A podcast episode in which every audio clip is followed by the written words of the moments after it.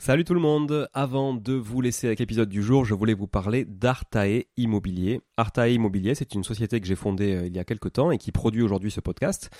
Alors si vous voulez vous lancer et investir dans l'immobilier, comme moi depuis euh, de nombreuses années, c'est la bonne décision évidemment. Je vous l'apprends pas, vous savez, euh, vous connaissez mon appétence à l'investissement locatif, on en parle beaucoup sur ce podcast. Mais peut-être que vous n'avez pas forcément de temps à y consacrer, peut-être que vous n'êtes pas sur place, peut-être que vous avez peur de faire des erreurs, peut-être que vous souhaitez simplement accélérer dans vos investissements et aller plus vite en déléguant. Eh ben, je pense qu'on est fait pour se rencontrer et échanger sur ce sujet-là, avec moi directement ou avec mon équipe. Et pour réaliser votre projet euh, sereinement, Artae vous accompagne avec une offre clé en main, spécialement conçue pour les investisseurs. Artae Immobilier, c'est une agence spécifique pour les investisseurs, 100% dédiée à eux et à l'investissement locatif. De l'acquisition du bien jusqu'aux travaux, puis à l'ameublement, à la décoration, à la mise en location. Vous êtes guidé, conseillé, accompagné de A à Z par notre équipe de pros que je recrute personnellement, et croyez-en mon exigence, je recrute que des gens compétents et composés surtout d'investisseurs aguerris ou s'ils le sont un peu moins, que je forme moi-même aussi au métier de l'investissement immobilier. Optez pour les étapes dont vous avez besoin sans problème, bénéficiez de l'accompagnement qui vous correspond. On est aussi votre coach tout au long de ce projet, vous montez en compétence grâce à nous, c'est du clé en main, c'est de la délégation, mais ça vous permet aussi de monter en compétence. Vous pouvez nous confier la recherche du bien, vous pouvez nous confier euh, uniquement les travaux, l'ameublement, la déco. C'est vraiment un accompagnement et un service sur mesure. Alors si vous voulez en savoir plus, n'hésitez pas à vous rendre sur le site euh, artae.imo, vous trouverez quelques informations à ce sujet. Sur le site également aussi investiratoulouse.com pour ceux qui voudraient investir en région toulousaine, mais on n'est pas basé qu'à Toulouse, donc on peut aussi vous accompagner ailleurs. Euh, mais ça vous permettra de, voir un petit peu la qualité aussi de, de réalisation qu'on peut produire pour votre compte. Et puis aussi à nous suivre évidemment sur Instagram, Arta Immobilier, très simple, ou sur LinkedIn Arta Immobilier. On partage aussi pas mal de réalisations qu'on fait, en tout cas pour le compte de nos clients. Et puis n'hésitez pas à nous contacter, à contacter notre équipe pour échanger autour de votre projet directement par email à contact artae, a r t a e, .imo, i 2 m o tout simplement. Voilà, l'équipe se fera un plaisir d'échanger avec vous sur euh, votre projet d'investissement et de vous accompagner tout au long de ce projet crucial pour se créer un patrimoine et s'enrichir et c'est ce qu'on essaie de faire tous ensemble en animant ce podcast ou en l'écoutant aussi euh, chaque semaine. Voilà. Merci encore d'être là. À très vite. Je vous laisse avec l'épisode du jour. Ciao ciao. Bonjour tout le monde et bienvenue sur Money le podcast qui vous parle d'investissement et de finances personnelles au sens large et sans tabou. Je suis Julien Calamotte, investisseur passionné et auteur du livre à succès S'enrichir grâce à l'immobilier.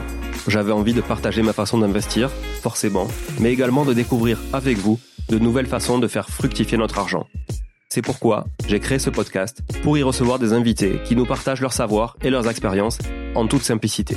J'espère sincèrement que les échanges que je vais avoir avec l'invité du jour vont permettre d'enrichir vos connaissances autant que les miennes. Je vous souhaite une excellente écoute. Bonjour à tous, bienvenue sur cet épisode. Encore merci de votre fidélité aujourd'hui. Aujourd'hui, je reçois Mathieu Gillette. Salut Mathieu. Salut Julien. Comment vas-tu? Eh ben écoute, euh, plutôt pas mal. Hein. Un joli temps breton, il fait beau ici. C'est vrai, il fait beau. C'est un temps breton quand il fait beau? Non, c'est un temps breton quand il pleut et qu'il y a quelques éclaircies de temps en temps. Non, c'est pas ça. C'est un temps toulousain. C'est un temps toulousain. ok. très bien. Non, non, ça va, merci. Bon, Mathieu, aujourd'hui, on va parler de, de travaux, hein, pour pas, voilà, pour, euh, on va dire, on va pas faire une méga introduction. On va rentrer direct dans le vif du sujet. Euh, on va parler de travaux. Ça m'intéresse, euh, comme tu le sais, moi, je fais, je suis quand même beaucoup de travaux, soit à titre personnel tout le temps, euh, soit pour le compte de, nos clients via, via notamment. Et effectivement, euh, c'est un sujet qui m'intéresse beaucoup, beaucoup. Aussi d'ailleurs sur mes opérations de marchand, puisqu'il y a quand même des sujets aussi de, rentabilité à la sortie euh, instantanée. Mathieu, du coup, tu as, cofondé, c'est ça? Il me semble, ou fondé, je sais plus, l'entreprise de Rent. Ouais, c'est ça exactement. En fait, j'ai euh, fondé euh, l'entreprise de Rent Company en 2019. Et très concrètement, ça répondait à la problématique de travaux. Euh, C'était vraiment l'investisseur qui avait besoin de rénover un bien, mais qui avait bah, toutes les problématiques que tu connais. Donc, euh, faire des devis, c'était compliqué. S'assurer du résultat, ça l'était encore plus. Euh, bien anticiper, avoir un prix, ne serait-ce qu'avoir un prix aujourd'hui dans le bâtiment, c'est c'est vraiment dur. Et euh, un peu un peu ce jeu de la roulette russe où euh, je tombe sur quelqu'un qui est bien, où je sens quelqu'un qui est bien, mais finalement il est pas bien. Et donc en fait c'est vraiment comme ça que ça, a pris la genèse de l'entreprise. Alors justement, est-ce que tu peux nous parler euh, avant, avant de, créer cette entreprise, est-ce que tu peux nous parler un peu de, ton parcours, qu'est-ce qui t'a amené justement à, apporter cette réponse à un besoin que tu avais sûrement constaté parce que ça part souvent de là, quoi? Ouais, complètement. En fait, euh, j'ai passé, euh, j'ai monté ma première boîte à 21 ans. Euh, j'ai 36 ans. Je, sais que je les fais pas, je les fais pas beaucoup, donc tu le verras. Mais non, plus sérieusement, j'ai monté ma première boîte dans le bâtiment à 21 ans. Je suis pas du tout issu d'une famille dans le bâtiment. Mes, mes parents étaient salariés, etc. Et j'ai créé ma première boîte en vendant des fenêtres. C'était un de mes meilleurs potes qui m'a dit viens, on va vendre des fenêtres. Je connaissais rien, j'ai appris sur le tas. Euh, ça s'est très bien passé. Un an après, je quittais l'association parce qu'on se tirait les cheveux et, et on s'entendait plus. Euh, donc c'est comme ça aussi que j'ai appris euh, à, à, travailler les associations. Ensuite, très rapidement, j'ai remonté une société. J'ai passé quatre ans à vendre des fenêtres. Vraiment comme ça que j'ai commencé, tu vois. Euh, L'investissement, c'était hyper loin. Sincèrement, moi, j'ai une famille qui avait pas beaucoup d'argent. Donc, euh, d'avoir un appartement ou deux, tu vois, c'était c'était déjà beau, quoi. Enfin, dans, dans, dans, dans l'intuitif de, de, de, mes parents et de, mes, des amis de mes parents, celui qui avait déjà un ou deux apparts, c'était beau. Celui qui avait un immeuble, c'était encore plus beau, quoi, tu vois. Et donc, en fait, je me suis pas intéressé du tout à ça. J'ai travaillé, j'ai travaillé. Je me suis trompé, j'ai fait une mauvaise route parce que euh, j'étais entrepreneur, mais je crois que je voulais plus être entrepreneur que gagner de l'argent en étant entrepreneur, tu vois. Donc, du coup, euh, j'ai passé comme ça euh, pas mal d'années. Je suis parti à l'étranger parce que sur un coup de tête avec avec la, la mère de mon fils et en revenant en France, là je me suis relancé dans le bâtiment, j'avais 26 ans, j'ai monté une boîte, je suis monté jusqu'à 50 salariés on vendait des fenêtres, on vendait de l'isolation et euh, on rénovait euh, des maisons de particuliers. Donc, euh, bah, toutes les problématiques que je t'ai soulevées au départ, en fait, tout simplement, la malfaçon, les gars qui arrivaient pas à l'heure. En fait, j'étais plus assistant social qu'entrepreneur, tu vois. Et là, par contre, avec 50 salariés, j'ai commencé à gagner un petit peu d'argent que j'ai placé dans l'immobilier.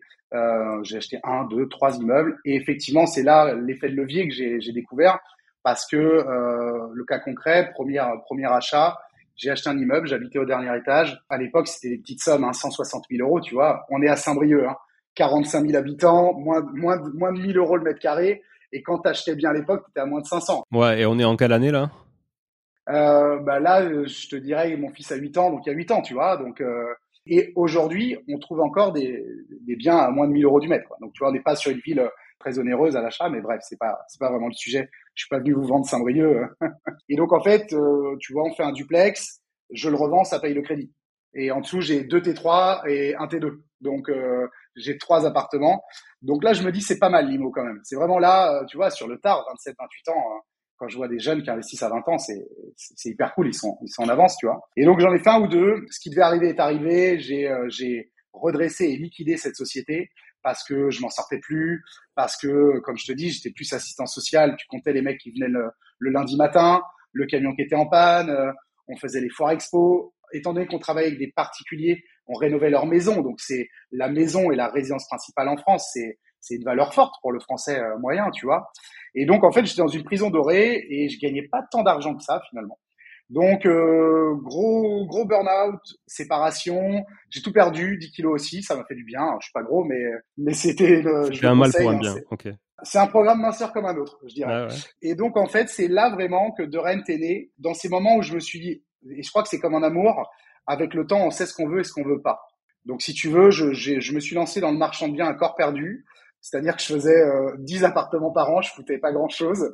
J'avais euh, j'avais des associés qui sont comme mes parents euh, qui m'avaient demandé qu'est-ce que tu veux faire? J'avais euh, j'avais 32 32 ans ou 31 ans, tu vois. Et j'avais dit je veux surtout rien faire. Je veux plus m'embêter, je veux plus avoir ces mauvaises relations avec les clients, etc. Et le marchand c'est hyper cool parce que tu achètes, tu rénoves et tu revends un produit qui est, qui est nickel, tu vois. Donc quand tu ouvres la porte, bah, bah, toi qui fais le limo, bah, quand tu ouvres la porte, tu as cet effet waouh, c'est trop beau, alors il y a des gens qui, qui, qui, tout de suite se projettent et ça j'adorais. Et un jour, et c'est grâce à cette personne, euh, aujourd'hui je travaille plus avec lui, j'ai pas de nouvelles de lui, mais qui a ouvert la porte et euh, qui m'a confessé qu'en fait l'appartement était trop cher. Il était très beau, c'était un duplex, toujours à Saint-Brieuc, et euh, qui m'a dit qu'en fait il avait des clients et c'était en fait quelqu'un qui accompagnait des clients, qui faisait du clé en main et qui avait bah, ces problématiques toujours de délai, qui avait des artisans mais il n'avait pas de plaquiste. Enfin, tu vois, c'était toujours de l'à peu près. Et donc, il m'a demandé si je pouvais faire la même chose moins cher. Bon, là, ça commençait mal. Euh, mais je lui ai dit, pourquoi pas euh, Par contre, il y a des conditions. Et c'est vraiment les bases de Durant qui sont nées ici. La condition, c'était que je fasse quelque chose de standardisé. Euh, en fait, j'avais l'habitude dans mes appartements de toujours mettre le même parquet. Pas parce que euh, je voulais gagner du temps sur la commande, C'est juste qu'en fait, c'était un chêne naturel qu'on met toujours. C'est ça qui est dingue aujourd'hui, euh, quatre ans plus tard, qui était un chêne naturel. Et en fait, ça marche bien. Tu rigolais sur le temps breton tout à l'heure, mais c'est pas une légende. Tu vois un chêne grisé, par exemple, en Bretagne. Ah quand t'as pas de soleil, si tu viens de te séparer de ta copine et de liquider ta boîte, t'es pas loin, tu vois. Non, puis le, c'est vrai que le, ouais, le chêne naturel, ça a un côté un peu chaleureux aussi. C'est, quand même plus, plus accueillant. C'est ça. L'autre deal, c'était, euh, ok, c'est du locatif, donc on va faire des belles choses, mais on tombe pas dans le sur-mesure. C'est-à-dire que euh, euh, vraiment la fresque murale faite par un artiste, etc. Est-ce que tu vas vraiment louer plus cher sur de la location longue durée, sur de la LCD et de la typique? La question se pose vraiment. Je suis vraiment parti de ce postulat où je dis voilà, ça va être mes matériaux, ça va être ma façon de faire, ça va être ma décoration, et si ça te plaît, on fait. Si ça te plaît pas, on passe le tour. Et euh, ça a matché parce qu'on en a fait un, euh, on en a fait deux, on en a fait trois, on en a fait cinq, on en a fait dix, on en a fait 27 la première année, tout seul. Euh, donc que des sous-traitants, j'avais quand même des grosses équipes parce que chef d'entreprise, j'avais déjà plein de, de personnes et c'est un des mâles qu'on a dans le bâtiment aujourd'hui, c'est que il faut mieux être à son compte auto-entrepreneur qu'être salarié dans une entreprise du bâtiment aujourd'hui. C'est très compliqué pour nous les, les, RH, mais donc si tu veux, ça a bien fonctionné et euh, bah, c'est comme ça qu'est né euh, qu'est né de en 2019. La première année, j'ai vraiment commencé tranquillement. J'avais promis à ma, à ma femme que je travaillerais pas trop. Aujourd'hui, je suis à 15 heures par jour, mais euh, mais voilà, ça a fonctionné. Et très rapidement, bah forcément, on nous a demandé d'aller ailleurs. Et c'est là qu'on a créé deux succursales euh, la première année avec euh, deux de mes meilleurs amis au Mans à Quimper. Donc on est resté Grand Ouest quand même, on est très Grand Ouest aujourd'hui pour l'instant. Et on a posé les bases au fur et à mesure des process. On a énormément d'organisation euh, chez chez Durant et surtout très tôt, dès 2020, on a levé ces problématiques qui étaient de chiffrer rapidement. Donc on a pris le parti pris, encore une fois par chance, moi, je suis vraiment quelqu'un qui marche au feeling et aux rencontres de la vie, on va dire. Et donc, le fils d'un de mes associés euh, sur les succursales était codeur informatique. Il l'est toujours, d'ailleurs. Je sais pas pourquoi j'utilise l'imparfait, mais il est toujours codeur. Et donc, en fait, je suis parti du postulat que on est très spécialisé. On est, on, fait pas des, des on fait pas de l'investissement clé en main. On fait des travaux clé en main. Après, tu vois, il y a des gens comme toi, comme euh, d'autres sociétés qui font l'ensemble, qui ont la, la, la capacité à avoir l'aspect peut-être fiscalité, l'aspect accompagnement, parfois l'aspect déclic aussi, hein, et formation euh, qui, qui, est nécessaire à l'investisseur. Nous, on s'est spécialisé travaux. Et là, en fait, si tu veux, tu n'avais aucun logiciel qui te permettait de gérer les travaux. C'est-à-dire que moi, quand je passe avec toi sur un appartement, bah, on le visitait, on prenait les dimensions.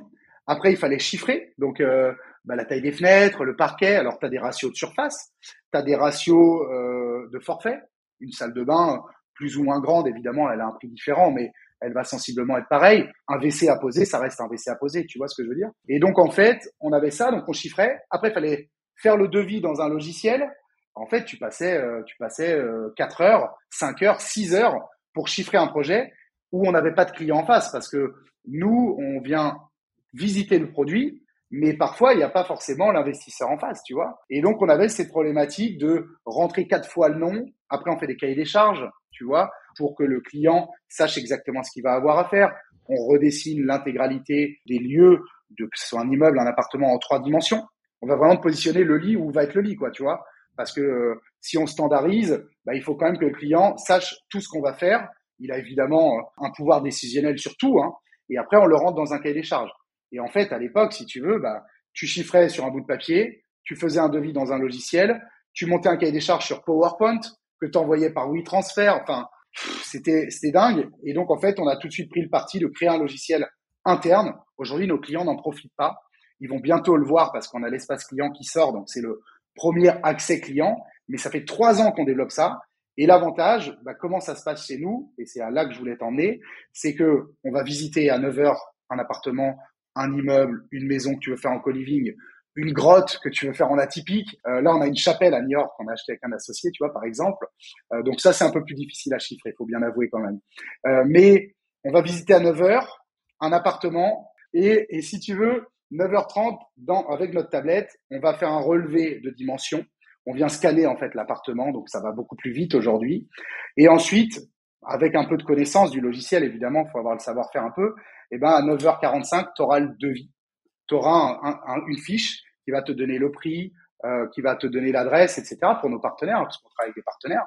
qui va te donner l'emplacement. Nous, on cache pas, on n'a pas de carte T. Hein. Notre but, on travaille pas avec du mandat, si ce n'est un mandat de confiance avec nos partenaires. On va te donner le prix en 10 étapes, de la démolition jusqu'à l'ameublement. D'accord? L'ameublement est 100% géré. On ne travaille pas euh, avec des sociétés qui font de l'ameublement. On vient vraiment picorer partout pour vraiment faire notre décoration, on va dire.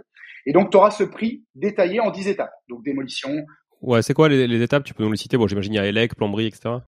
Alors, nous, on fait tout le second œuvre, puisque, étant donné qu'on est entreprise générale du bâtiment, via nos succursales et franchisés, eh bien, on, on, vient euh, faire que le second œuvre. Tout ce qui est gros œuvre, la maçonnerie, la couverture, on va te trouver des co-traitants. C'est des gens qui vont facturer le client final directement parce que en fait, on peut pas tout savoir dans la vie. Je pense qu'il faut vraiment plutôt être spécialisé que trop généraliste. Et donc, euh, second œuvre, ça va passer de la démolition du curage finalement. L'étape numéro 2, c'est ce qu'on va appeler la préparation, tout ce qui est nouvelle préparation de gravitaire, euh, donc les évacuations d'eau, si, si je dois parler euh, français, les arrivées d'eau, les arrivées électriques, si on doit créer des compteurs, etc. L'étape numéro 3, c'est les menuiseries extérieures, donc vraiment l'enveloppe pour faire en sorte qu'on soit vraiment hors d'eau, hors d'air, si toutefois on ne l'était pas. L'étape 4, c'est les cloisons sèches, hein, donc euh, le placo, communément, l'isolation, le raillage. Ensuite, l'étape 5, elle est, elle, est, elle est coupée en trois parties parce que elles sont un peu inimbricables. Je m'explique, c'est l'électricité, la plomberie et la salle de bain. Donc là, tu as un peu un travail de trois corps de métier parfois, carreleur, plombier, électricien. Alors parfois, c'est un seul, une seule et même personne, mais je, je rejoins quand même ce côté, euh, la personne qui sait tout faire dans le bâtiment, sait tout faire, je sais rien faire souvent. Ouais, ouais, ouais. Voilà. Donc ça, c'est vraiment l'étape 5 chez nous, 5, 5 primes et 5 primes primes. Ensuite, l'étape 6, c'est les sols, évidemment. Après, c'est la peinture, l'étape 7. Alors là, certains professionnels du bâtiment qui vont m'écouter vont dire, mais ils posent ses sols avant la peinture. Oui, on travaille à l'envers chez De Rent Company. Alors, est-ce que c'est l'envers ou est-ce que c'est le bon sens? À mon sens, c'est le bon sens. Pourquoi? Parce qu'on pose nos sols, on fait poser euh, nos plaintes. Les plaintes sont toujours blanches chez nous. Le joint acrylique et on vient demander à notre solier de protéger le sol.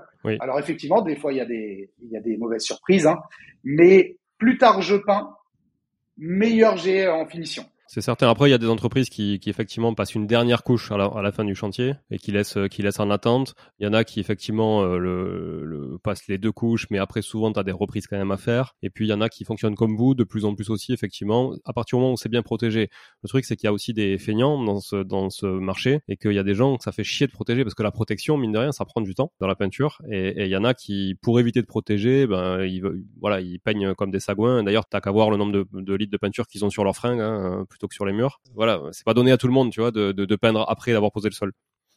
Après, en fait, si tu veux, nous, c'est vraiment le solier qui fait le taf. Effectivement, on a des équipes qui sont habituées. Je te rejoins, malheureusement. Nous, nous, dans notre débat commercial auprès de nos clients, c'est ce qu'on dit. On est loin d'être parfait. Hein. Attention, je je suis pas venu comme un évangile vous dire que Dorian Company c'est les meilleurs. Moi, je suis juste en train de dire, bah voilà, on a des process qui sont pas infaillibles, mais dans 95% des cas, ça se passe bien. Et quand j'ai plus que 5% des cas, nous, tu vois, pour te donner un, un ordre d'idée, c'est 300 projets par an. Euh, on est à peu près autour de 15 millions d'euros de chiffre d'affaires en, en 4 ans. Hein. Enfin, 15 millions d'euros cette année hein, sur une année fiscale, pas en 4 ans, sinon c'est nul de faire du cumulé. Et en fait, c'est vraiment un process parce que le peintre, alors le sagouin, façon, nous, il travaille une fois chez nous et après on, le remercie. On a une politique aussi hein, de vision avec les artisans. Vraiment, les process, je, je pourrais te les imager.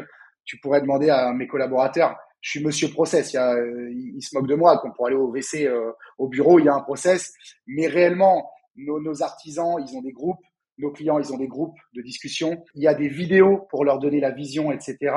Euh, donc, en fait, le, le sagouin, comme on dit, bah, généralement, on le paye et on le remercie et on refait, en fait, tout simplement. Donc, euh, donc c'est vraiment comme ça qu'on fait. Et les bons peintres, bah, ils sont contents parce qu'ils reviennent pas peindre derrière le parquetiste qui a abîmé. Souvent, le peintre, je suis pas peintre hein, de métier, mais c'est souvent quand même le parent pauvre. Quoi. Il est tout le temps obligé de repeindre derrière les autres. C'est chiant, hein. c'est chiant au bout d'un moment. Quoi. C'est vrai. Et après, donc peinture, c'est septième étape, peinture? Septième étape, l'étape 8, c'est la cuisine. Et je t'avouerai qu'elle tend parfois. Alors le problème, c'est que c'est pas peint derrière la cuisine, mais vu qu'il y a des trous qui sont faits, il y a des rebouchages façon euh, qui serait obligatoire. On pose de plus en plus la cuisine avant la peinture même. Et j'allais ajouter, on a des protections spécifiques qui sont faciles à poser. En fait, tu as des rouleaux aujourd'hui de protection, euh, mais, mais pas ces grosses bâches. Hein. C'est vraiment du, du petit rouleau. Et donc, euh, réellement, c'est assez vite protégé quand même. Quoi. Ouais, ça m'est arrivé, moi, là, bas sur, la, sur ma résidence principale. Euh, tu vois, l'année dernière, on a, enfin, même pas en début d'année, là, au printemps, on a posé la cuisine avant de faire la peinture. ça se fait très bien. bon, Faut faire attention à la RLS, faut bien que tout soit protégé. Ah, alors nous, c'est que du pinceau et du rouleau, mais bah, ça va. Mais tu vois, effectivement, c'est pas peint derrière la cuisine, mais en fait, quand tu vas la changer, tu auras tes trous, tes traces de colle, si tu as des crédences, etc. Donc en fait, l'un dans l'autre, tu vois. Mais en tout cas, l'étape 8 aujourd'hui, c'est la cuisine. L'étape 9, c'est la boîte de Pandore. Il en faut toujours une dans le bâtiment. C'est autre. Alors, j'appellerais ça autre et finition. Tu sais, tout ce qui n'a pas été... Euh, le truc qui souvent traîne, traîne, traîne, traîne, traîne avec les artisans. Le truc, en fait, sur lequel tu bloques souvent 10% de la facture et qui revient jamais parce qu'en fait, il se dit, bon, c'est tellement chiant que je vais laisser 10 points dans ma facture. Exactement. Donc, tu vois, c'est le point numéro 9. Et après, il y a l'ameublement. Après, chez nous, tu vois, je t'explique un peu le déroulé, comment on trouve. Si je vais tout de suite au projet, hein, donc on monte le cahier des charges, on valide nos 3D avec les clients, tu as du choix, hein, on a 500 choix à peu près quand même. Hein. On a 20 euh, lustres, euh, on a 50 canapés. Là, on vient de rentrer des papiers peints, on a rentré 100 papiers peints, tu vois. Ça, tu stockes, toi? C'est un truc que tu stockes, du coup? Alors c'est très drôle parce que justement c'est un des piliers de l'entreprise. On est 100% en home office, c'est-à-dire que le deal, on livre tout sur chantier directement et en fait on a un gros travail derrière parce que l'application à la place de voir un petit peu la vitrine, hein, le chiffrage rapide, euh, nous 4 heures tu as un devis et qui est définitif, hein, qui est valable 6 mois. Derrière ce qu'on a vraiment travaillé sur ces années passées et qui nous permettent aujourd'hui de nous développer à, à, à, une plus grande vitesse que, que les trois premières années, c'est vraiment qu'on gère toutes les commandes. C'est-à-dire que quand tu as trouvé le projet, que tu as levé tes conditions, qu'on a dessiné ton plan, on va vraiment faire le cahier des charges qui est ton roadbook. Réellement, c'est la bible de ton projet. On va te mettre des vidéos, on va te mettre des photos, des plans, des rétro-plannings, le prix, quand est-ce que tu vas payer, à quel moment tu vas payer, etc. Il y a, vraiment des paiements au fur et à mesure, si tu veux. Et derrière, on a même intégré nos commandes. Comment t'expliquer ça? Je te rentre une dimension 4 mètres par 3, je te dis là, je vais changer les sols, ça me calcule directement combien j'ai besoin de sol, ça c'est assez facile, hein, 4 par 3, 12, un peu, un peu, de, un peu de perte, 5%, mais là où c'est plus fort, je sais combien j'ai besoin de mètres de plainte, et là où c'est encore plus fort, je sais combien j'ai besoin de grammes de colle pour coller ma plainte.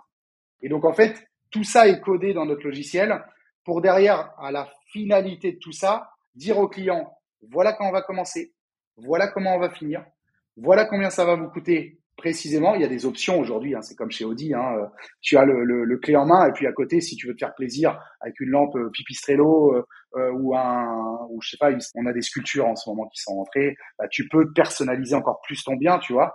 Mais dans ce cahier des charges, tu auras tout et tu peux pas avoir le moindre doute. C'est-à-dire qu'on t'explique ces 10 étapes à chaque fois avec des vidéos, des photos, de l'écrit, tu vois. Et donc en fait, ben, on relit les cahiers des charges et tant que c'est pas réputé parfait, on fait rien.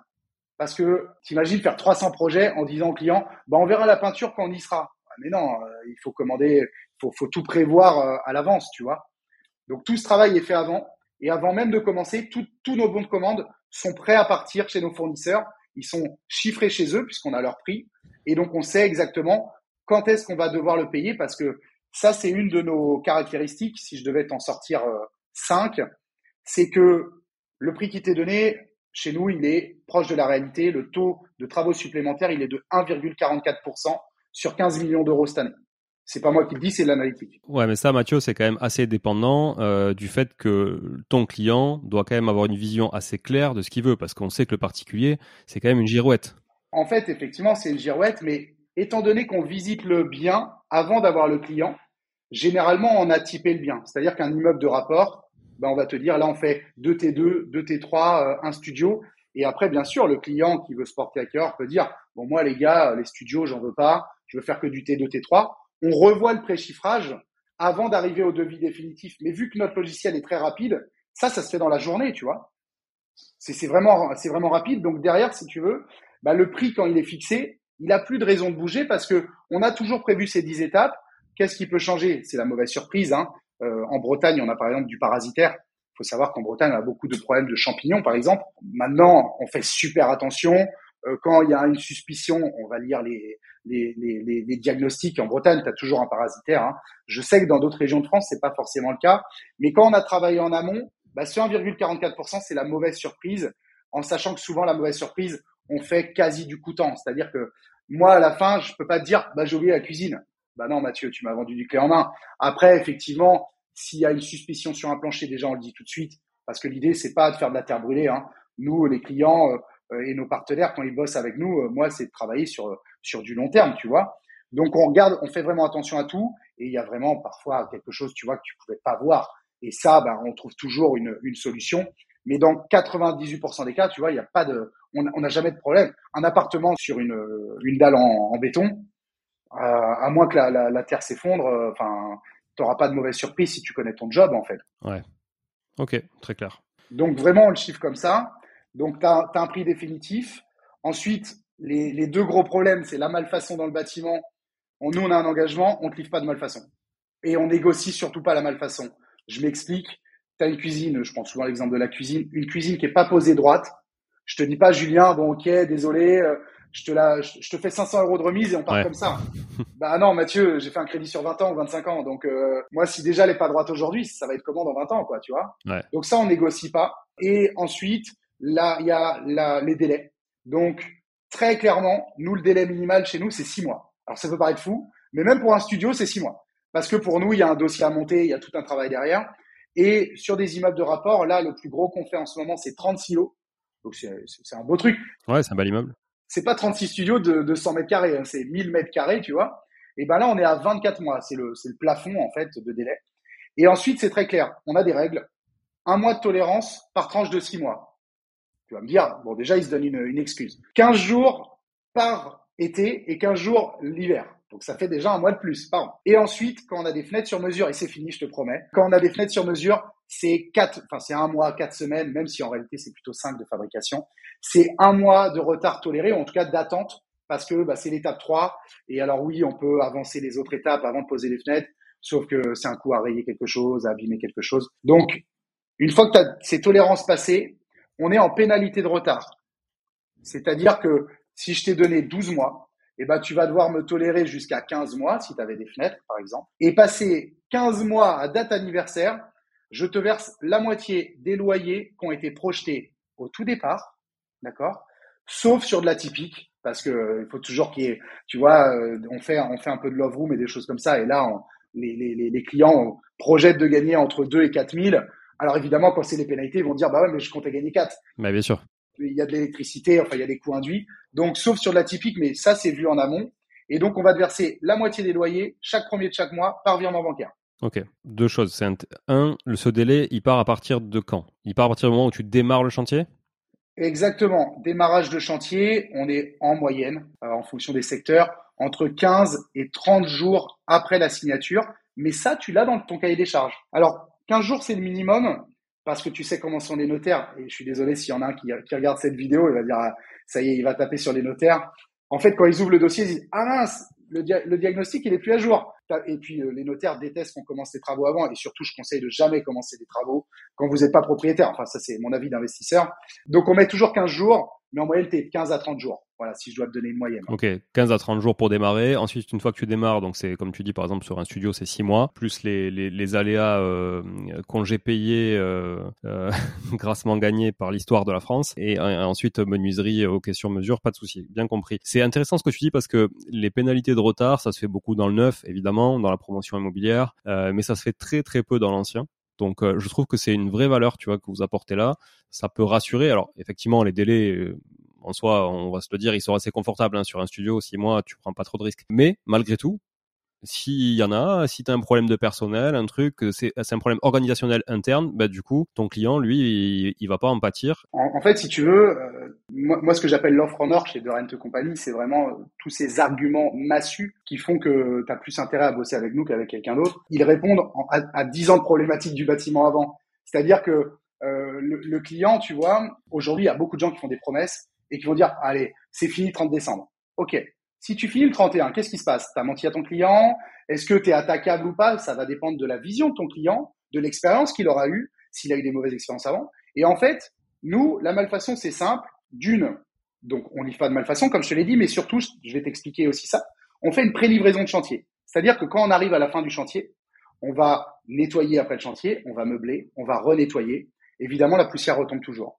On va t'inviter, en tant que client, à venir dormir chez toi Là, à ce moment-là, tu as payé 90% de ton chantier, il reste 10%. On ressemble beaucoup à des promoteurs du, du neuf. Hein. Tu vas venir dormir. Si tu peux pas, j'ai des clients qui sont à Singapour aujourd'hui, prendre un avion pour venir dormir dans un appartement, ils ont peut-être autre chose à faire. Donc, ils viennent pas. On peut faire dormir des proches, on peut faire dormir des amis, qui tu veux en fait.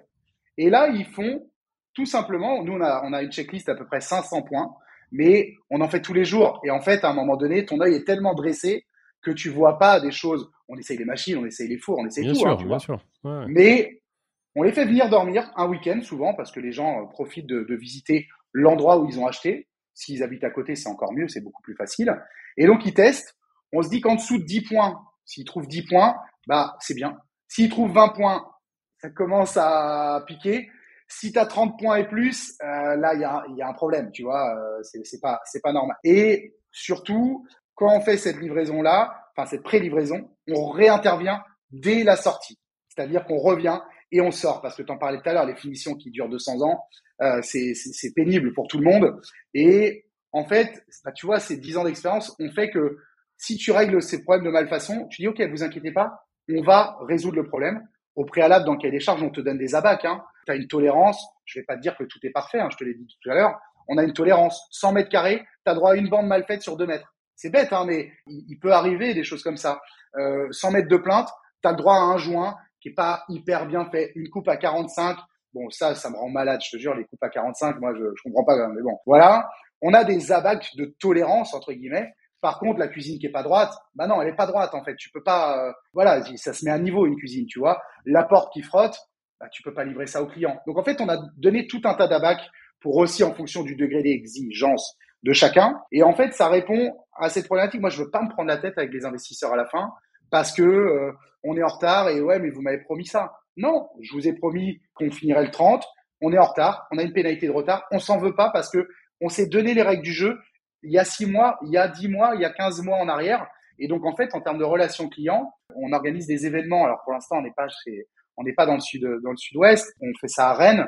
On reçoit à peu près 500 personnes tous les six mois. Ça s'appelle les rencontres IMO. Avant, c'était les rencontres IMO du Grand Ouest, mais on va à Paris l'année prochaine. On reçoit 500 personnes. Ben, j'ai jamais quelqu'un qui est venu me balancer une tomate en pleine tronche en me disant votre chantier c'était de la merde pour parler crûment mais donc c'est pas parfait on refait on fait attention mais en fait vu que les clients testent bah il y a jamais de problème à la fin en fait Ok, bon, ça c'est un point intéressant effectivement ce test. Bon, c'est la levée de réserve hein, comme dans le neuf. Euh. Exactement. Mais c'est vrai que c'est des choses qu'on voit pas dans l'ancien parce que le marché de l'ancien il est tellement éclaté avec beaucoup de petits artisans aussi, comme tu dis, un peu des couteaux suisses qui font euh, tout mais à, la fois rien, qui sont speedés et qui sont picousés à la compte aussi et qui vont aux clients qui gueulent le plus, hein, parce que c'est un peu ça aussi. Euh, tu vois, ah bah il y en a un qui m'appelle trois fois par jour, je vais aller chez lui parce que l'autre il me laisse tranquille. Bon, au final c'est comme ça qu'ils gèrent leur, leur agenda, hein, la plupart des artisans. Dis-moi si je me trompe, mais en tout cas chez nous c'est comme ça. Non non non, euh, qui ne dit rien consent et là je vais rien dire parce que tu as totalement raison. Donc c'est intéressant de voir comment vous êtes euh, structuré. Tu disais tout à l'heure que voilà, tu étais monsieur process et effectivement ça se sent, tu vois que voilà, il y a, y a, une méthode, elle est appliquée, quel que soit le type de chantier, quelle que soit la typologie de client aussi. Donc ça c'est intéressant. Moi j'aimerais revenir sur deux trois points parce que je me suis noté quelques questions pendant qu'on parlait. C'est déjà loin, mais on a parlé du moment où tu faisais des devis, tu vois. Et donc vous avez processisé ça aussi pour aller plus vite sur les devis, être plus réactif parce qu'effectivement moi il y a un truc qui me choque assez, c'est le temps passé par un artisan à faire des devis dans le vent. Parce que il me semble qu'il y a beaucoup d'acheteurs euh, ou en tout cas de propriétaires peu scrupuleux qui font venir moult de tu vois de d'artisans pour faire des devis juste comme ça pour comparer. Tu sais c'est un peu comme le deuxième avis médical. Bon sauf que le médecin lui il est toujours payé en fait quand tu vas le voir. Donc c'est pas un problème tu vois. Et en plus toi tu le payes pas. Donc ça te coûte rien ça te coûte rien. Mais par contre l'artisan lui il va perdre peut-être facilement des fois une demi-journée, franchement, pour faire un devis assez complexe, tu vois, parce qu'il n'est pas aussi euh, automatisé que toi, peut-être. Et je me dis que éthiquement parlant, c'est pas très cool pour lui, tu vois. C'est quoi ton ta vision là-dessus? Alors, nous, clairement, euh, on a, on travaille énormément de partenaires. On est énormément prescrit, en fait, réellement, parce que notre positionnement spécialisé travaux fait qu'on fait pas de l'accompagnement global. Moi, je sais pas dire à un client. Alors, je sais en tant qu'investisseur, mais la fiscalité, je sais pas l'aider là-dessus. De Rennes va pas le former. On est spécialiste des travaux et c'est déjà pas mal. Donc si tu veux, on est très peu appelé parce qu'effectivement les personnes, l'investisseur qui appelle, il est déjà plus, il, il cherche pas des travaux clés en main, il cherche souvent à faire de l'économie. Donc il va tirer un max de devis. Moi je conseillerais ces gens-là, il y a euh, la règle des 5 R. Je sais plus qui dit ça, je crois que c'est euh, quelqu'un sur sur les réseaux. Je suis désolé, je peux pas le citer, mais il faudra que je le cite derrière quand même. Tu as vraiment le rafraîchissement, tu vois tu as vraiment le, le, le, le, minimum de rafraîchissement, je change la cuisine, etc. Je pourrais te le donner, euh, si tu veux, peut-être le mettre après en, en, commentaire. Et en fait, dans ces règles-là, grosso modo, faut te dire que ça va te coûter entre 750 euros et 1500 euros. Du mètre carré. Du mètre carré. Nous, en moyenne, tu vois, euh, bah, c'est difficile de dire la moyenne parce qu'il y a des appartements pas. Un appartement, grosso modo, c'est 1000 euros du mètre, 1000, 1100, euh, si on refait tout, hein, sol, mur, plafond, électricité, etc. Et sur un immeuble de rapport, en fonction du studio ou du T3, bah évidemment, euh, le studio coûte vachement plus cher en mètre carré parce que la télé accrochée au mur, tu vois. Mais grosso modo, si tu arrives à 1005, 1006 quand tu as une toiture, tu vois, sur les villes où nous sommes, hein, on, est, on est sur 40 villes aujourd'hui, tu es à peu près au prix là. Donc, fais pas perdre de temps à des artisans, déjà dû. Et l'artisan derrière, c'est un peu de leur faute aussi parce que euh, si tu veux, c'est aussi pour ça qu'on a une vraie place à faire pour nous, c'est que le bâtiment, on est encore dans la préhistoire. On n'a pas d'outils. Quand, quand le mec a un laser, tu dis waouh, putain, il est équipé le gars. Tu vois, il a dépensé 100 euros et pour info, il existe des lasers rechargeables, tu vois. Et là, le gars qui a un laser rechargeable, tu dis lui, lui, tu vois, il a prévu la pile qui tombe en panne. Donc ça, c'est pas mal, mais en fait, si tu veux, c'est le problème. Tu, tu disais, les artisans aujourd'hui, et j'en parlais tout à l'heure, plus personne veut être salarié d'une entreprise parce que tu te mets auto-entrepreneur, tu mets que t'es plaquistes, tu as du travail, tu mets que t'es électricien, tu as du travail, mais c'est pas des gens qui savent gérer. Donc ils vont passer du temps à faire des devis, ils ont pas ils prennent pas le temps de préparer la façon de chiffrer. Nous euh, le pré-chiffrage chez nous, j'y ai travaillé 500 heures avec les codeurs. Mais par contre aujourd'hui, je te le donne Julien, je te forme euh, en tant que franchisé parce que ça on n'en a pas parlé, je t'en parlerai un peu plus tard. Euh, en tant que franchisé, tu as une formation 5, 5 jours bah, tu sais chiffrer après et, tu chiffres un immeuble de rapport en deux heures de temps. Et parce qu'on a, on a, on a tout prévu à l'avance. Et les artisans aujourd'hui, bah, ils peuvent pas parce que bah, ils ont pas le temps, comme tu dis, ils courent après la compte. Malheureusement, certains courent après après aussi les soldes hein, parce que bah, ils ont jamais trop bien fini le chantier, donc bah, il manque toujours les 10% restants, donc c'est de la terre brûlée, tu vois. C'est compliqué le bâtiment en fait, c'est vraiment compliqué. Et nous, on le voit, hein, c'est notre quotidien. On a des salariés et des, sous-traitants et euh, tu as des gens du jour au lendemain, ils disparaissent, quoi. Ils disparaissent. Ouais, ouais c'est vrai. Et je rebondis d'ailleurs sur le paiement des factures, euh, Mathieu, sur euh, parce il a, y, a, y, a, y a les acomptes. Alors ça, ils en sont friands, hein, la plupart des artisans, parce que tu vois clairement, honnêtement, je sais pas comment vous fonctionnez. D'ailleurs, tu vois, c'est pour ça que je le dis librement, avant de savoir comment vous fonctionnez. Clairement, je comprends que tu vois quand il y a des matériaux, il y a besoin d'un acompte parce que les matériaux doivent se commander avant et donc il y a une avance de trésorerie qui doit être faite, etc. Par contre, clairement, pour de la peinture, par exemple, un peintre qui demande 30% d'acompte à la signature du devis alors qu'il commence le chantier dans trois mois, je vois absolument pas l'intérêt. Qui te demande un petit truc juste pour, tu vois, pour bloquer son planning, ok, mais va pas me dire que acheter euh, trois fûts de peinture, il a besoin de 30% de, tu vois, de, du, du, sujet. Alors, je te rejoins totalement. Nous là-dessus, notre politique, je vais te la donner du coup, elle est ultra simple. En dessous de 75 000 euros, on te prend 30% d'acompte au démarrage des, travaux, si tu veux, nous, entre le moment où, le moment où tu deviens propriétaire ou commence, c'est 30 jours. Donc en soi, nous, le devis est signé, sous réserve d'acte authentique, enfin tout est scellé. On n'a jamais un client qui nous a posé un lapin parce que on, doit travailler avec des bons partenaires et des bons clients, j'imagine. Euh, on a un peu les clients qu'on mérite, mais nous, c'est très simple. En dessous de 75 000 euros, c'est 30% quand on commence, pour commander les premiers. Et vu qu'on travaille par phase, c'est 30, 30, 30 et 10 à la, à la levée de réserve. Donc on fait la pré-livraison, donc tu as dormi chez toi quand même à 90%. Ensuite, 150 000 euros, le palier, on va plutôt être sur 30, 15, 15, 15, 15, 10. En fait, au fur et à mesure des étapes, donc dans le cahier des charges, on te le dit. Et passer 150 000 euros, on va plutôt être sur 15, 15, 15, 15, 15, parce que grosso modo, nous, notre politique comptable, elle est très simple. Elle nous a coûté de l'argent au départ et tiens-toi bien, tout ce qui est livré sur le chantier, on est le 22 novembre, il est 16h53 à l'heure où on enregistre, tout ce qui est livré est payé. Parce qu'en fait, on paye à la commande depuis toujours. Donc, on doit rien à nos fournisseurs. La seule dette qu'on a en fin de mois, c'est l'URSSAF de nos salariés et leur salaire, si on peut dire, euh, les charges courantes. Mais il n'y a rien de livré sur chantier qui est pas payé. Et ça, euh, vous pouvez appeler point payé. On est à la caisse d'épargne. Vous pouvez regarder sur les réseaux. Moi, je ne cache pas derrière des trucs comme ça. Et je te rejoins totalement. Quelqu'un qui vous vend de la main d'œuvre seulement, c'est 15%.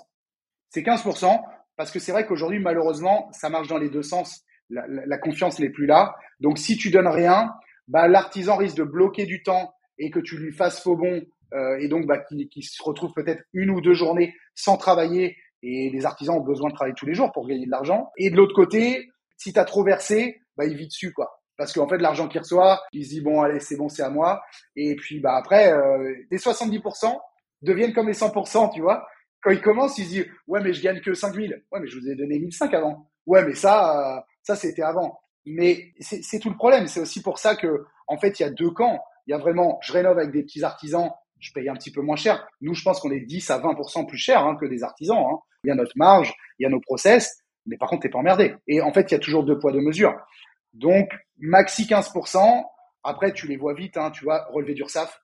Là, tu sais, si, le, si le gars il commence à parler chinois quand tu lui demandes est-ce que vous avez votre relevé d'URSAF à jour? Si tu vois qu'il fait l'anguille, arrête de te mentir. Hein. En SCI, tu es redevable de ses, charges sociales quand même. Hein. En tant que professionnel, marchand bien, tu dois payer. Euh, moi, j'ai eu la chance il y a 10 ans de payer 10 000 euros contre l'URSSAF d'un sous-traitant qui n'avait pas payé ses charges. On peut s'arrêter là-dessus parce que c'est intéressant. Bon, moi, je, vois absolument de quoi tu parles, mais est-ce que tu peux euh, expliquer aux auditeurs justement bah, l'obligation que tu as de, contrôle, justement, qu'il soit à jour de ses cotisations Alors, sans rentrer dans le détail de la fiscalité, sensiblement, tout entrepreneur en France paye des charges URSSAF. Avant, il y avait le RSI. Euh, on va tout mettre dans l'URSSAF maintenant parce qu'ils ont, ils ont fusionné pour simplifier les choses. Ça, c'est un autre sujet. Simplifier ou pas, ouais. ouais, c'est depuis François Hollande on simplifie les choses. Euh, donc, ça a bien marché. Donc l'URSSAF, c'est simplement, on paye entre 25 et 42% ça dépend du statut, etc.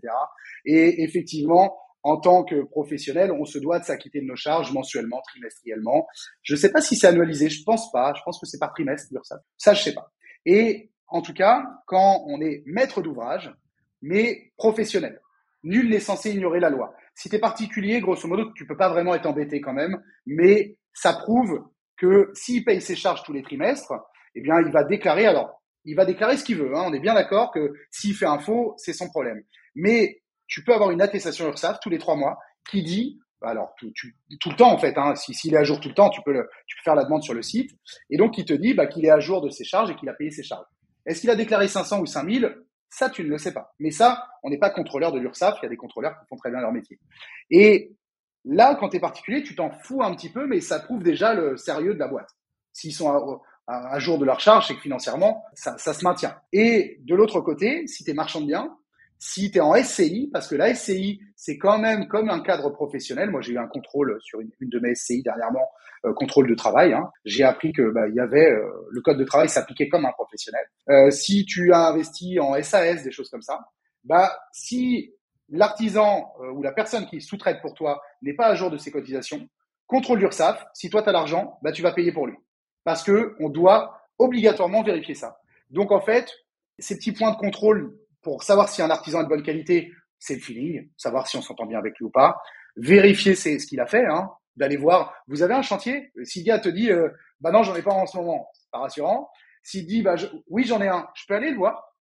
Euh, tu vas voir tout de suite si le gars est mal à l'aise ou pas. Ensuite, l'URSAF, là, tu sais s'il est à jour.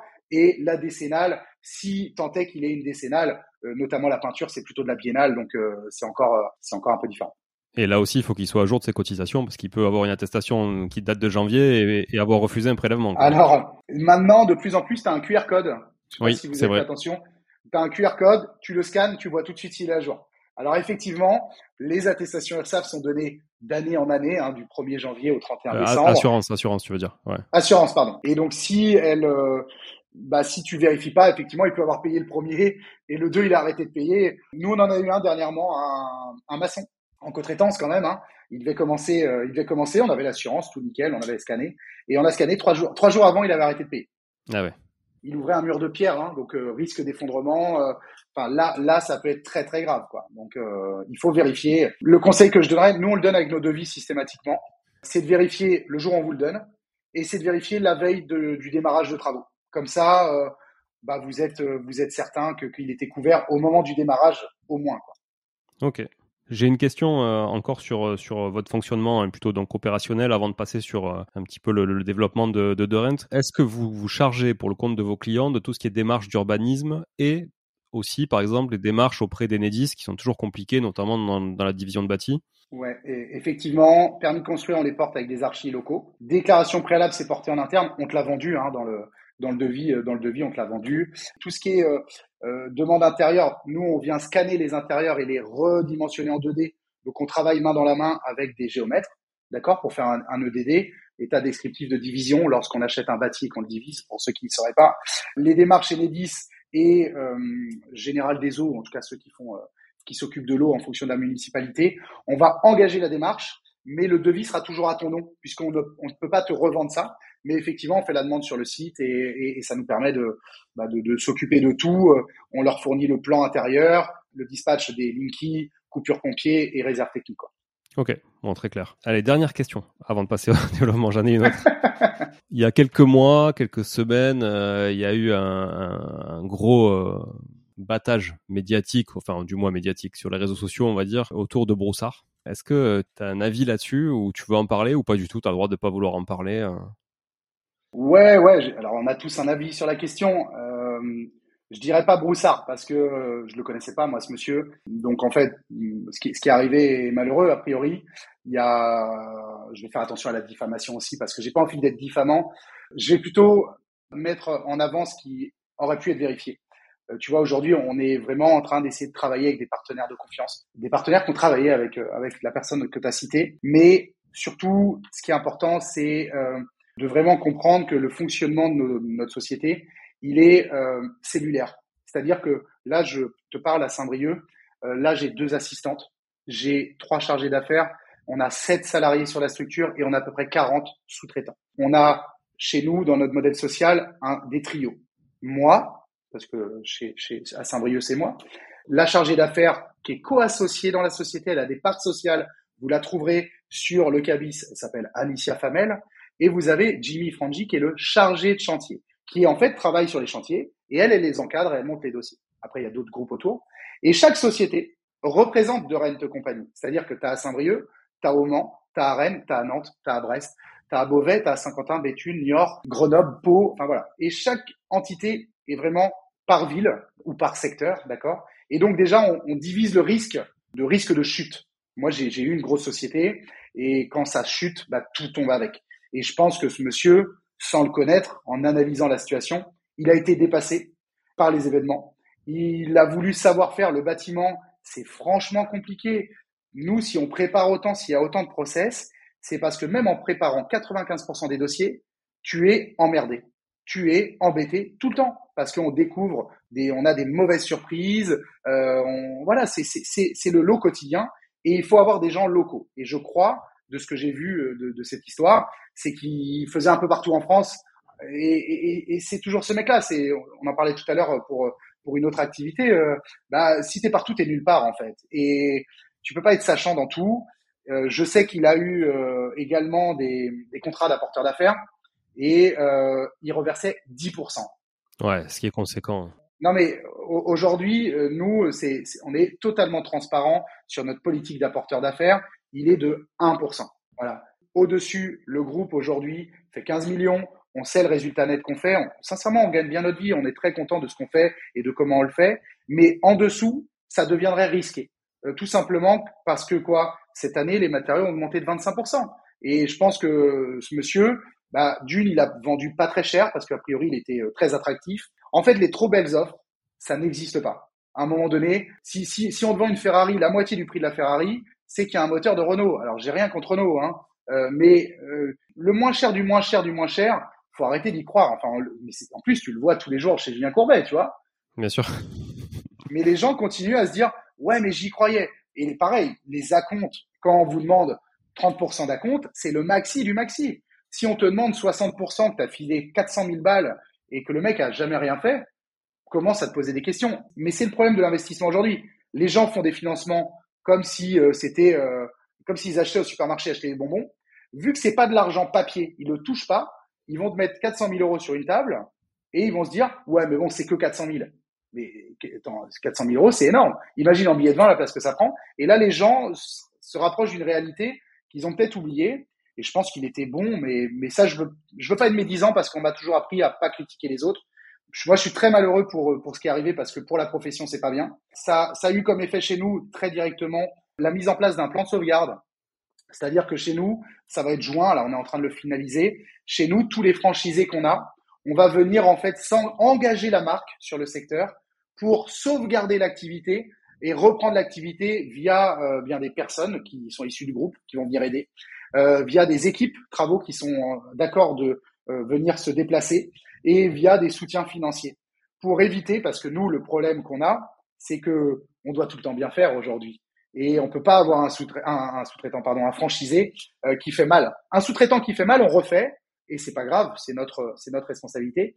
Un franchisé, il écornerait l'image de marque. Donc aujourd'hui, Broussard a eu cet effet-là. Il a créé un plan de sauvegarde qui, qui, est finalisé là dans deux semaines et, et qui sera donné à tous nos clients au cas où il y ait un problème.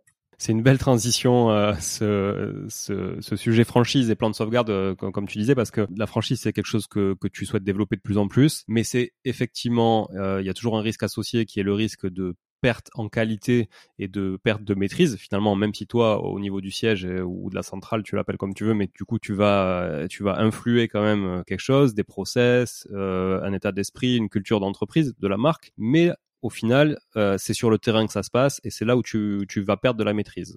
Donc c'est intéressant que tu dises que tu as un plan de sauvegarde pour rassurer déjà les clients qui bosseraient avec un franchisé indépendant de Rennes parce que dans tout terme de franchisé, souvent c'est... Alors j'ai un podcast qui s'appelle les, voix de la franchise, donc si tu veux, un autre podcast. Donc euh, je connais un peu le sujet, même si c'est un podcast que j'anime plus du tout et que j'ai laissé un peu périr, mais que j'aimerais, tu vois, reprendre un jour. On pourra peut-être faire un épisode justement quand tu auras vraiment euh, commencé à, impulser tout ça là. Mais euh, est-ce que tu peux nous dire justement où t'en es aujourd'hui? Quels ont été les enjeux un peu de cette création de franchise? En, fait, très clairement, euh, nous tout, tout repose sur le logiciel. on a vraiment tous les process sont faits. T'es guidé, t'as un serpent, hein, t'as un déroulé. Les dossiers te guident également. Donc le guidage, il se faisait naturellement. En fait, si tu veux, en 2019, on était deux succursales. 2020, j'avais une succursale de plus, 2021, une succursale de plus. Et l'année dernière, je voyais bien que j'avais plus assez de meilleurs amis, tu vois. À un moment donné, tu, tu, as, tu as cherché un peu partout et tu dis, bon, avec qui je vais me co-associer? Donc, je, je suis co-associé sur cinq entreprises, c'est déjà bien. Et donc, la franchise, au départ, on voulait faire licence de marque, mais je vais pas rentrer dans le détail, c'était pas assez euh, encadrant au niveau du savoir-faire. Tu, tu, dois savoir de, de quoi je parle. Et donc, la franchise était vraiment euh, parfaite parce que tu as le savoir-faire. Et donc, on a pensé à ça fin d'année dernière. On a monté la franchise, on l'a lancée en juin. On a ouvert six franchisés. Euh, donc on a ouvert Brest, qui était euh, couvert par nous. On a ouvert Nantes. On a ouvert, j'ai toujours du mal avec les villes, Pau et Dax. Et on a ouvert Beauvais, Saint-Quentin et Béthune.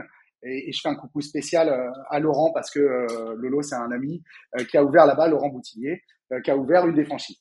Et en fait, très clairement, on a travaillé main dans la main avec un consultant qui a lancé euh, Repar Store, par exemple, pour les citer, qui, qui je trouve une très belle, une très belle enseigne en franchise, qui a euh, aidé beaucoup Beauty Success, etc. C'est un vrai, c'est un vieux, un vieux sachant. Hein. Il a, il approche des 60 ans et il nous a accompagnés dessus. Donc, on a énormément travaillé la formation.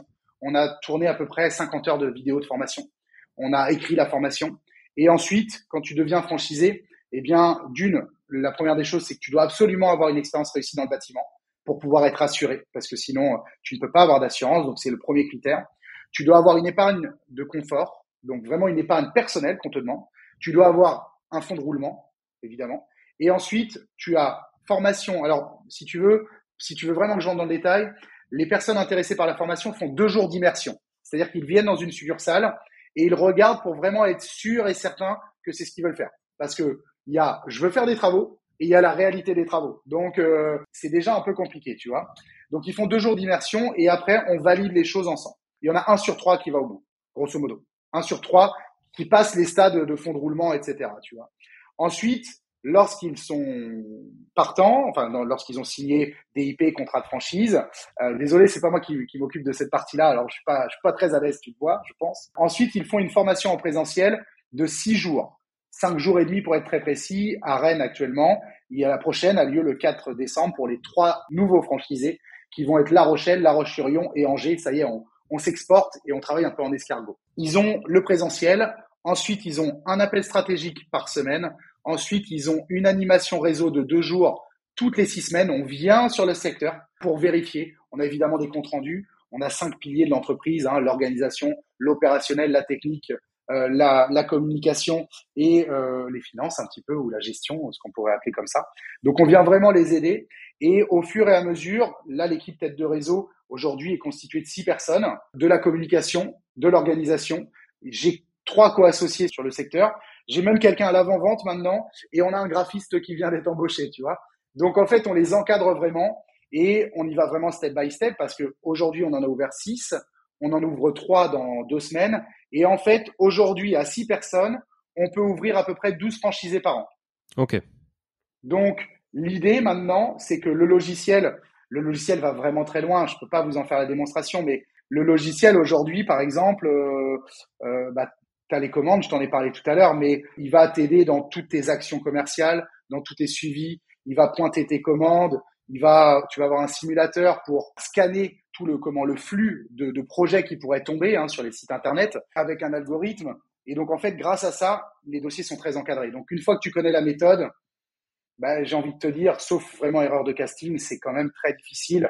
Et c'est des, des, sociétés qui font entre un million et demi et 3 millions d'euros de chiffre d'affaires. Hein. Donc ça reste des, alors ça peut paraître beaucoup pour certains, hein, mais dans le bâtiment ça va assez vite. C'est des sociétés qui, qui, qui, qui restent euh, à taille humaine, 10 salariés, home office, on fait très attention aux charges, euh, enfin voilà, on fait attention à tout ça pour avoir des finances tout simplement. Et ces franchisés, comment ils trouvent leurs euh, leurs sous-traitants et co-traitants aussi sur la partie gros œuvre, notamment euh, en local? Est-ce que vous les accompagnez là-dessus ou parce que vous maîtrisez pas? Par exemple, toi qui es très, on va dire, Grand Ouest, Pau c'est quand même assez bas, j'imagine que tu n'avais pas forcément de réseau là-bas sur place. Non, alors effectivement, nos franchisés doivent être des personnes du cru. Très concrètement, si tu me dis je suis à Pau, ça fait deux mois que je suis arrivé à Pau, je vais te dire non, je suis désolé. C'est déjà un des critères primordiaux. Tu dois être issu du tissu local. Si t'es pas bordelais, tu travailles pas à Bordeaux, c'est une légende, mais qui se vérifie un petit peu quand même. Donc euh, du réseau de base déjà. Ok. Du réseau. Après, il y a une méthode hein, qui est donnée. Je peux pas te la donner, sinon c'est, ce serait, ça serait bien sûr, bien sûr. une partie du savoir-faire. Mais il y a une méthode qui fait que même si tu n'es pas issu du secteur, tu peux. Et en ce moment, c'est un de nos cinq grands défis, l'ARH et on pense avoir trouvé une très très grosse piste qui va euh, faire que ça devrait aller mieux. Ok, bon, très clair. Écoute, je pense qu'on a fait un bon tour d'horizon du, du, monde des travaux, enfin de la rénovation dans l'ancien en tout cas, puisque c'est vraiment ton, ton, ton, domaine. Tu fais du neuf d'ailleurs ou pas du tout? Pas du tout. Ok, voilà, donc dans l'ancien, très bien. Encore un, un point qu'on a en commun, l'amour de, de, la vieille pierre et de le redonner vie, ça c'est intéressant. Est-ce que tu veux ajouter quelque chose Mathieu pour, euh, pour euh, terminer sur cet épisode? Ouais, euh, je voudrais je voudrais terminer sur euh, sur le fait que on cherche à se développer très concrètement aujourd'hui. Euh, on échange tous ensemble, mais on est aussi là pour faire du business. Et je crois qu'il faut pas se cacher dans la vie, ça sert à rien. Je dirais qu'on cherche des clients, mais en fait on a tellement de clients aujourd'hui que c'est même pas ça vraiment qu'on est venu chercher. C'est vraiment on cherche des personnes de confiance. Enfin moi je travaille beaucoup à la confiance. On est aujourd'hui 70 collaborateurs. On espère doubler ça dans l'année qui arrive. On a la méthodologie, on a le savoir-faire. Tout ce qu'il faut, c'est des diamants bruts euh, qui, qui veulent juste, ça fait bateau de dire ça, mais des diamants bruts qui veulent être polis. Donc, euh, bah, ceux qui écouteraient ce podcast, qui se diraient, mais tonton, euh, tonton Roger qui a 40 ans, qui est dans le bâtiment, qui se fait chier, qui se fait chier, il est, il est bon, mais il se fait chier parce que bah, il galère à trouver des clients des fois, il n'est pas très organisé, mais par contre il a de l'or dans les mains. Bah, je pars du principe que le savoir-faire dans artisan, t'as art, c'est un métier d'art, donc si vous connaissez quelqu'un dans votre entourage, si vous vous reconnaissez dans la personne que je viens de décrire, Parfois, ça peut être des duos aussi. Hein. Beaucoup de marchands de biens voient de l'intérêt, ils ont de la connaissance là-dedans.